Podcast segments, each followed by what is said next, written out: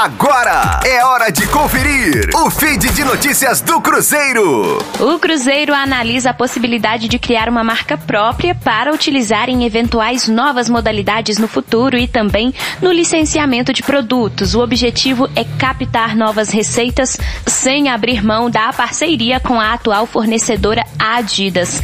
A elaboração da marca própria foi defendida pelo Vitório Medioli, que ocupou de dezembro de 2019 a janeiro de 2020 o cargo de CEO do Cruzeiro. Em meio às críticas de antigos gestores, a Adidas segue como a parceira do Cruzeiro. As partes não cogitam o encerramento do contrato, que vai até dezembro de 2022, embora existam cláusulas que permitem a rescisão antecipada sem ônus à fabricante de material esportivo. Rosane Meirelles com as informações do Cruzeiro na Rádio 5 Estrelas. Fique aí! Daqui a pouco tem mais notícias do Cruzeiro. Aqui, Rádio 5 Estrelas.